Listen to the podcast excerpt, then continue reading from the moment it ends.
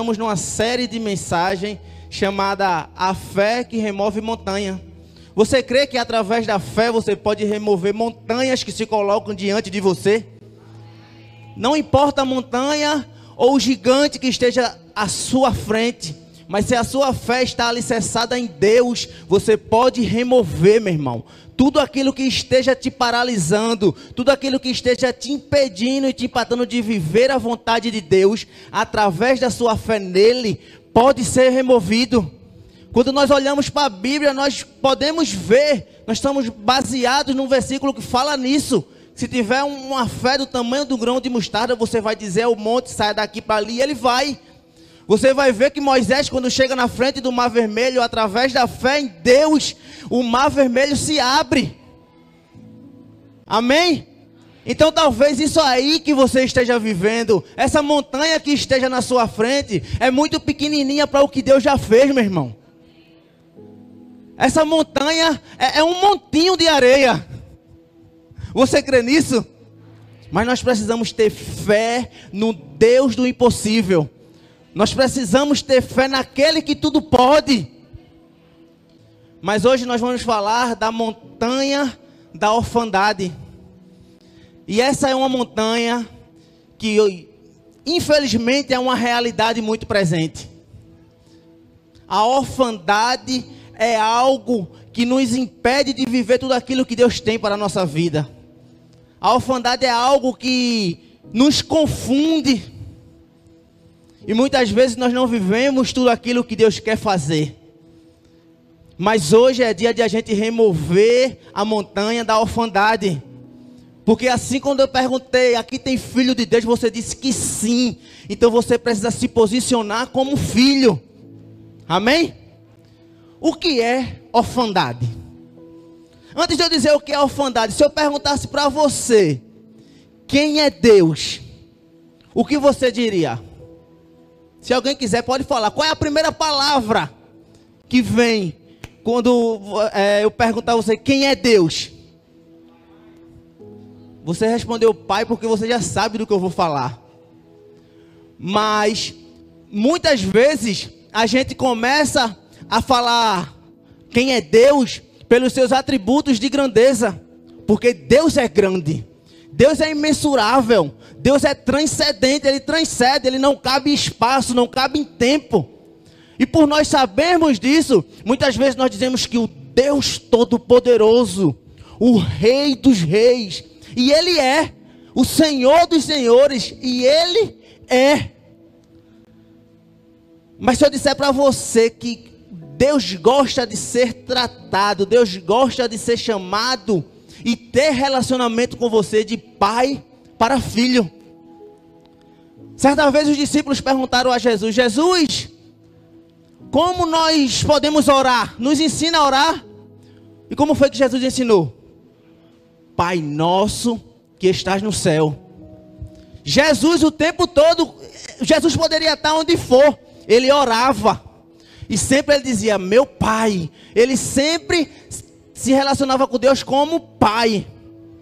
E muitas vezes nós, por entendemos e sabemos essa grandeza de Deus, nós tratamos Deus como se nós tivéssemos medo dele, sabe? Ai, porque Deus é grande, Deus é poderoso. Sim, ele é. Você sabia que o judeu ele não pronuncia o nome de Deus? E eu admiro essa reverência, é, é, esse respeito do judeu para com Deus. Ele não pronuncia a palavra Deus porque ele tem medo, porque tem respeito. Mas, meu irmão, quando nós lemos a Bíblia, eu fico com a certeza de que Deus quer que eu chegue na presença dEle e diga: Meu Abba Pai, meu Paizinho querido, o Senhor, Ele quer se relacionar de pai para com filho com você. Amém? Mas o que é orfandade? Orfandade é o estado de quem perdeu os pais, quem perdeu um ou outro Orfandade é a condição de desamparo, de abandono. E infelizmente, nós vivemos em um cenário de muita orfandade, meu irmão. O Brasil, infelizmente, existe um espírito de orfandade sobre a nossa nação. Você sabia que a padroeira do Brasil é uma santa com um menino no braço? É uma mulher e uma criança. E o nome que é dado é padroeira, que vem de pai. E quando nós olhamos para essa santa, quando nós olhamos para essa imagem, isso nos reporta, isso traz uma triste realidade da realidade que nós vivemos. Nós vivemos em um país onde é muito comum mãe solteira. Sim ou não? Nós vivemos em um país onde os pais fazem os filhos, mas não assumem. Aonde as mães têm que ser pai e mãe. E nós precisamos tirar o chapéu para essas mulheres, meu irmão. Que assumem esse papel, que tomam isso para elas e estão ali dando a educação, fazendo o melhor para os seus filhos. E eu digo isso porque eu, eu faço parte dessa estatística, viu? Minha mãe me criou, eu e meu irmão sozinha. Só que o grande problema é que a gente normaliza essa realidade. Existe um ditado que diz que mãe, não, pai, não sei se é, mas você já entendeu. Pai é qualquer um. Sim ou não? Mas mãe é só uma. É ou não? É ruim isso? Não, porque se é, a mãe tem um filho e vem um, um, um homem que é muito homem para assumir a criança, parabéns para ele, meu irmão. Glória a Deus por isso. Mas o que eu estou querendo dizer é que nós não podemos normalizar essa questão de que pai é qualquer um. Eu digo porque eu cresci desse jeito. E pai? Por quê? Porque a imagem que eu tinha era minha mãe. Quando eu mais precisava, quem estava lá era ela. Então, pai e eu fico imaginando, porque essa é uma realidade muito comum. E quantas crianças não cresceram pensando dessa forma? Sabe? É isso que eu estou querendo que você entenda. E, e, glória a Deus pela vida dos padrastos, que são pai, que assume o papel, que, sabe, é, fechou uma brecha que tinha na vida de uma criança. Mas o que eu quero que você entenda é que a presença paterna tem uma importância fundamental na vida de uma criança. O pai ele é o representante de Deus para os filhos. Você sabia disso? Se você tem um filho pequeno, você vai saber o que eu estou dizendo agora. Como é que um filho olha para o pai? Filho pequeno. Ele fica assim, ó. O pai é grandão para ele, meu irmão. Qualquer coisa que acontece com o filho, ele chama quem? O pai. Ele sabe que tem um pai ali para proteger. Ele sabe que tem um pai para chamar. O pai tem o papel na vida de uma criança de proteger, de dar provisão, dar limite e destino, meu irmão. Vai entendendo aí a importância de um pai na vida de uma criança. Eu não estou aqui dizendo que a mãe não é importante, muito pelo contrário. Só que mãe é aquilo, é carinho, sabe? Mãe é cuidado. Mãe é, é, é diferente de pai. O pai não, o pai é a presença, sabe? É, é de fato, é, é, é, a representação de Deus na vida de uma criança. Então, o pai ele tem esse papel. A Bíblia vai dizer em Salmos 127 que os filhos são como flechas na mão do guerreiro. E ele anda com a aljava cheia delas. Você sabe o que isso quer dizer? O que é que um, que um guerreiro faz com a flecha? Ele lança. E a Bíblia está dizendo que o pai é o responsável por lançar o seu filho para o seu destino profético, meu irmão. O pai tem o papel de apontar o destino e dizer: meu filho não é por aí, é por aqui. O pai é que está ali cuidando, que está apontando, que está dizendo aonde o filho deve ir. Amém? Os pais ele têm o dever de apontar o destino. Semana passada a gente estava conversando e Andrezinho, que é neto do nosso apóstolo, ele disse algo que eu fiquei, que eu soube mais uma do nosso apóstolo. Que você sabe que nós estamos aqui porque o nosso apóstolo um dia orou, porque o nosso apóstolo um dia ele capinou para que a gente pudesse estar aqui hoje. Hoje está tudo asfaltado. E Andrezinho disse que o pai do apóstolo dizia que o meu filho vai ser pastor. O meu filho vai. E ele nem era cristão, viu? Mas ele dizia, ele profetizava o tempo todo: meu filho vai ser pastor, meu filho vai ser pastor. Ele apontava o destino. E olha que homem de fé.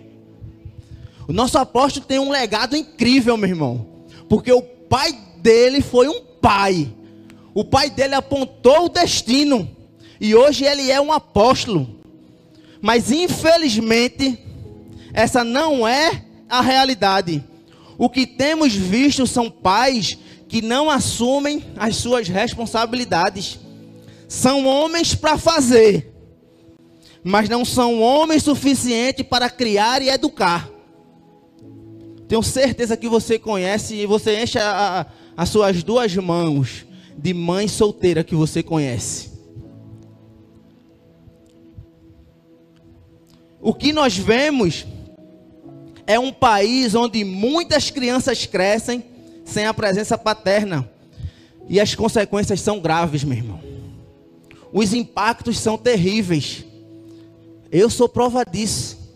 Uma criança que, que cresce sem um pai é uma criança, é um adulto sem limite. Vai fazer o que quer. E eu botei aqui algumas consequências que a falta de um pai pode gerar na vida de uma criança. Eu li uma vez uma pesquisa que dizia que entre quatro crianças, uma não tem o nome do pai no registro. Você sabia que a grande maioria dos homens que estão ali no presídio eles tiveram uma paternidade distorcida? Se você fizer uma pesquisa, um censo, se você, você precisa pegar 100 homens e perguntar como foi a relação daqueles homens quando criança com os seus pais, você vai ter um diagnóstico de por que eles estão ali. Muitos nunca nem viram, muitos pais morreram, outros tiveram pai, mas eram pais agressivos, abusadores, eram pais que puniam, e o resultado é esse que nós vemos. Sabe, a, a, a, ausência paterna gera consequências terríveis, meu irmão. Outra consequência: prostituição. Uma criança que não é criada com o pai, ela tem a inclinação para prostituição. Homossexualismo. Uma criança que teve algum problema com a paternidade, no caso da menina, quando é mulher, ela pega aversão a homem. Ou o desejo exacerbado, que gera prostituição. O homem é a mesma coisa. drogas. Quando adolescente, quando descobre que começa a sair, vai fazer o que? Usar droga. Porque existe uma lacuna, porque existe um vazio que precisa ser preenchido. Algo faltou na vida dele. E faltou algo imprescindível. Inconstância.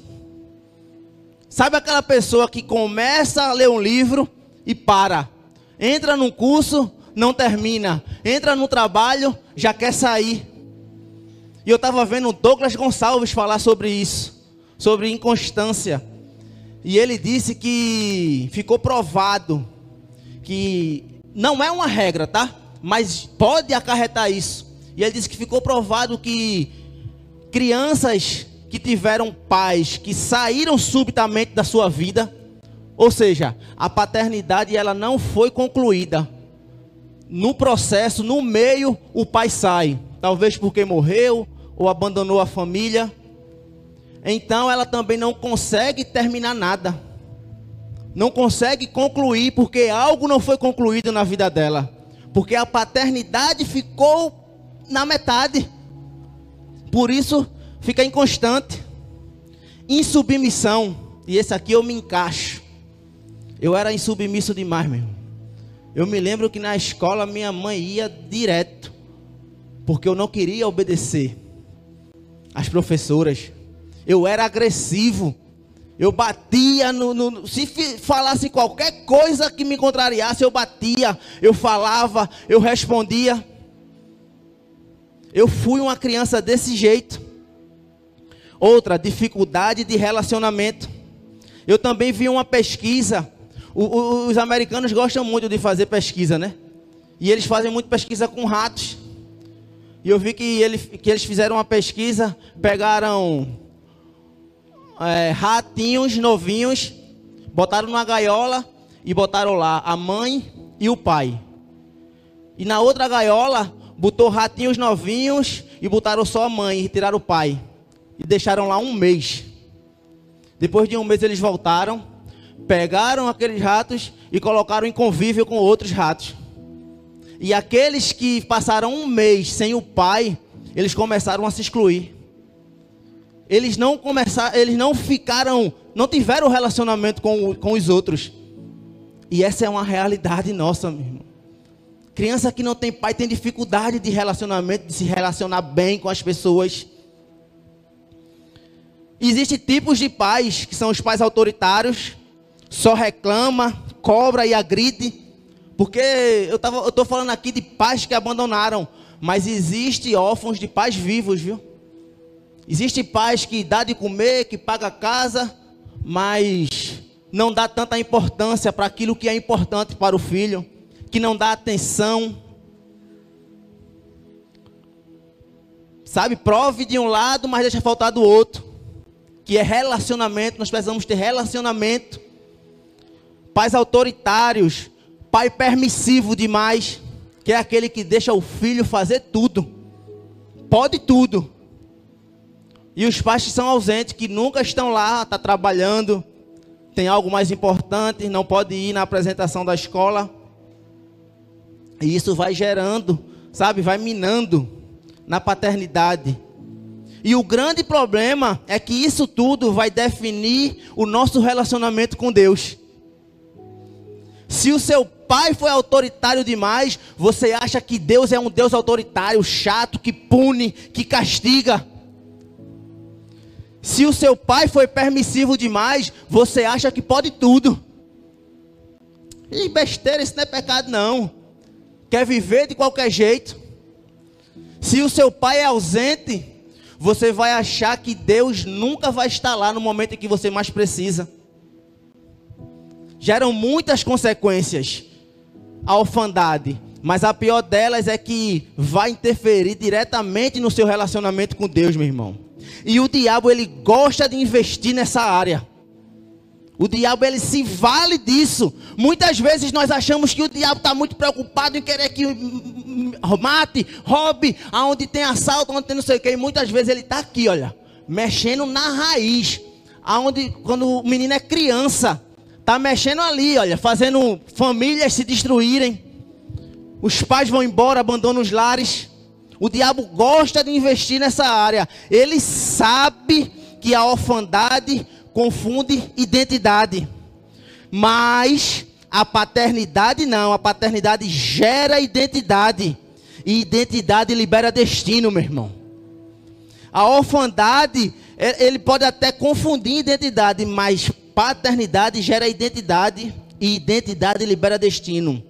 Quando nós entendemos quem somos, sabemos para onde vamos.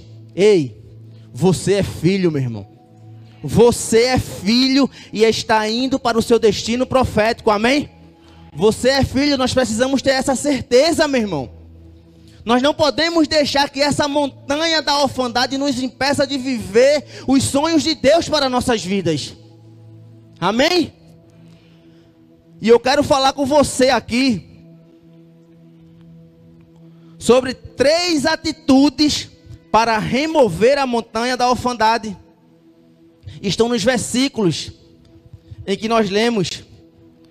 A primeira atitude que nós precisamos ter para remover a, a, a montanha da orfandade é aceite a adoção. Amém? Aceite a adoção. Lá em Romanos, no versículo 15, que a gente leu, diz o quê? Pois vocês receberam vocês não receberam um espírito que os escravizem para novamente temerem, mas receberam o espírito que os torna filhos por adoção. Receba a adoção de Deus na sua direção, meu irmão. Receba a adoção de Deus. Adoção é aceitação, acolhimento e amor. Só que muita gente tem dificuldade de aceitação por causa da, da confusão na paternidade. Muita gente tem essa dificuldade, fica desconfiado, porque ninguém nunca foi tão bonzinho assim com ele. Ninguém nunca foi tão bom assim, porque agora eu chego na igreja, o povo quer me abraçar, o pastor quer ser, quer, quer tomar o lugar do meu pai. Oxente, nós vivemos em, em, em um mundo em um contexto em que nós precisamos fazer algo para receber alguma coisa, sim ou não? Se você for ali no mercado e você quiser comprar pão, você precisa pagar. Nós vivemos nesse contexto, é toma lá da cá. Só que quando a gente chega na igreja agora, as pessoas começam a nos abraçar, a nos acolher gratuitamente. E as pessoas começam a estranhar. Espera aí, isso está estranho. Ninguém nunca foi tão bonzinho assim. E está querendo alguma coisa tem dificuldade de aceitar a adoção. Eu trabalhei aqui perto, depois do, do Torrões ali, e chegou um cachorrinho lá uma vez, e a gente via que ele estava assustado, tinha um, um ferro, lá um arame, e ele estava meio machucado, sujo. E aí a gente acolheu, deixou ele entrar, colocou comida e ele desconfiado. Por quê? As experiências que ele teve antes. Do, do, jeito que ele chegou lá, muito provavelmente ele apanhou, bateram, tentaram matar. E agora chega alguém que abre o portão, quer dar comida e o cachorrinho ficava desconfiado ali, só que ele estava com muita fome. Então ele ia lá, comia e saía. Ele não parava muito tempo, porque ele ficava pensando que aquilo era uma armadilha para a gente pegar ele. Só que aos poucos ele foi soltando. E aquele arame apertando ele dava agonia. Eu tenho medo. Eu tive medo. Mas o menino lá tentou acudir. Começou a ganhar a confiança dele. Quando o menino foi pegar ele, ele tentou morder. Por quê? Por causa das experiências que ele teve antes. Ele não queria confiar na experiência que ele estava tendo agora. Da mesma forma é quando nós chegamos, nós ficamos desconfiados, porque lá no mundo é um mundo de traição. Ninguém considera ninguém, ninguém é amigo de ninguém. Mas eu quero te dizer que na igreja é diferente, meu irmão. No reino de Deus você tem amigo, e o seu melhor amigo é o Senhor. E Ele coloca pessoas na sua direção. Então aceite a adoção de Deus. Aceite esse amor e cuidado. No reino de Deus é diferente. Você não precisa fazer nada Sabe o que é que você precisa? Você só precisa ter fé. E até a fé é Deus quem coloca em você, meu irmão. Olha como você não precisa fazer nada. Você não faz nada e recebe tudo. Você recebe salvação, amor, transformação. Deus te dá uma família, meu irmão. Você só precisa aceitar a adoção.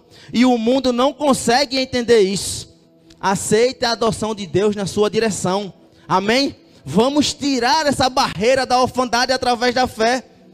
E o segundo ponto, se comporte como filho. Romanos 8,16.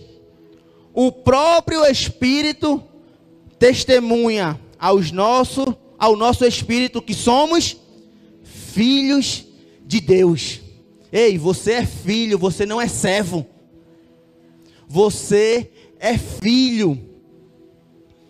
Deixa eu te perguntar uma coisa. Se o teu patrão te chamar para ir na casa dele, como é que você se comporta? Com muito respeito, sim ou não? Você entra, com muito cuidado, senta ali na beirinha do, do sofá. Se perguntar quer água, bota um pouquinho. É ou não? Porque é o nosso patrão. Então a gente se comporta com cuidado, sabe? Com, com muita distinção. Porque nós temos medo de, de, de, de confundir as coisas. Nós temos medo que, que é porque ele é o patrão, vai que ele me demita. E tem gente que se comporta assim com Deus. Tem gente que chega na presença de Deus e diz: Ó, oh, soberano rei, Deus Altíssimo. E eu já disse a você: Ele é. Mas Ele quer que você se comporte como filho quando você chegar na presença dEle. Como é que um filho se comporta quando vai na casa do pai? Já tem a chave? É ou não? Entra, já senta no sofá, liga a televisão, abre a geladeira, pega um suco, coloca o pé no sofá, o filho fica à vontade. Um filho não, não tem mistério para estar na casa do pai. O filho conversa com o pai, tem relacionamento com o pai, meu irmão. O filho come, bebe e ainda pede dinheiro emprestado no final. É ou não? É relacionamento, meu irmão, é intimidade com Deus. Esse é um comportamento de filho. Então, quando chegar na presença do Senhor, meu irmão, quando você estiver na presença dele, diga: Pai querido, meu aba pai, meu paizinho, ei, Peça, porque Ele é o seu pai. Você precisa se comportar como filho.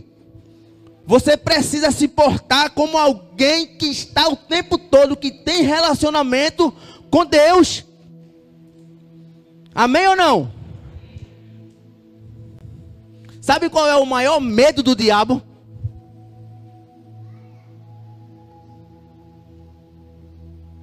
Sabe ou não? O maior medo do diabo é que você descubra sua identidade, meu irmão.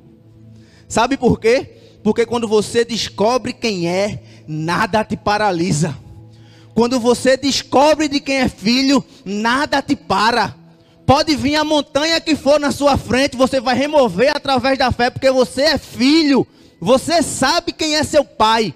E você sabe identidade. Vem de idem, do latim idem que quer dizer igual a. Você é igual ao seu pai.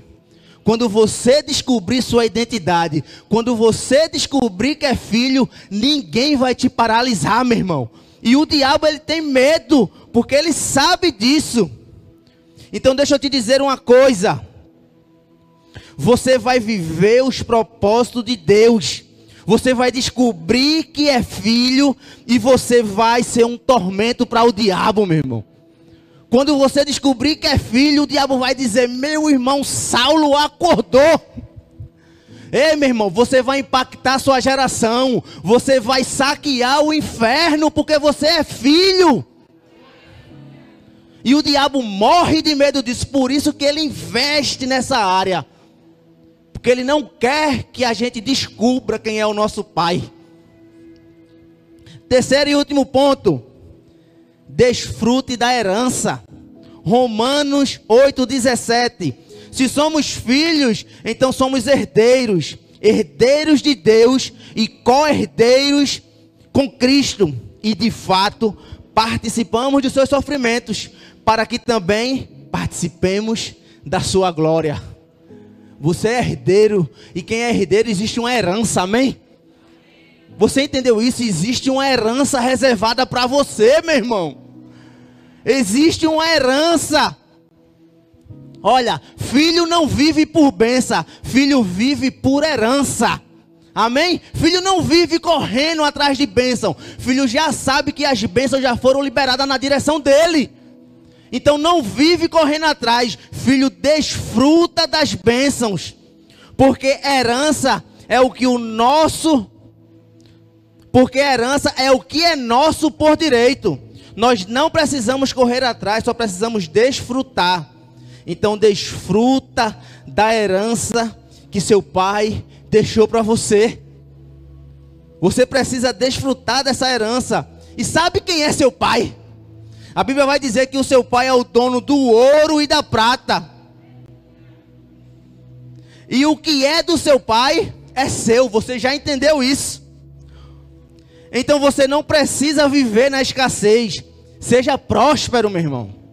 Seja próspero, nós não precisamos viver na escassez. Nós podemos ser próspero. Mas você sabe o que é prosperidade? Prosperidade nunca teve nada a ver com ter. Mas prosperidade tem a ver com ser. E você é filho. Se você é filho, você vai alcançar algo inimagináveis. Tudo aquilo que te falta, você agora vai adquirir, porque você entendeu. O pastor já disse aqui: Deus já te deu, você só precisa usar. Ei, meu irmão, a herança já é tua. Você precisa desfrutar dessa herança. Desfrute da herança do seu pai, que são as riquezas celestiais que estão em Cristo Jesus. Amém? O seu pai é o dono do ouro e da prata, mas a maior herança, Paulo vai falar sobre ela, é a coroa da salvação, meu irmão. Em Filipenses, Paulo vai falar sobre essa herança. Paulo vai dizer: Irmãos, uma coisa eu faço, esquecendo-me das coisas que para trás ficam e prosseguindo para as que estão adiante e avançando para as que estão adiante, eu prossigo para o alvo da soberana vocação de Cristo Jesus. Então a nossa herança é a coroa da salvação. Essa herança, ela começa aqui, mas ela continua na eternidade. Então comece a desfrutar dessa herança aqui. Não viva como condenado, viva como salvo, meu irmão. Viva como filho. Comece a sentir o gostinho do céu aqui na terra. Amém? O que é que você está esperando? Entenda que você é filho. Então aceite essa adoção na sua direção. Se comporte como tal, se comporte como filho e desfrute dessa herança. Amém?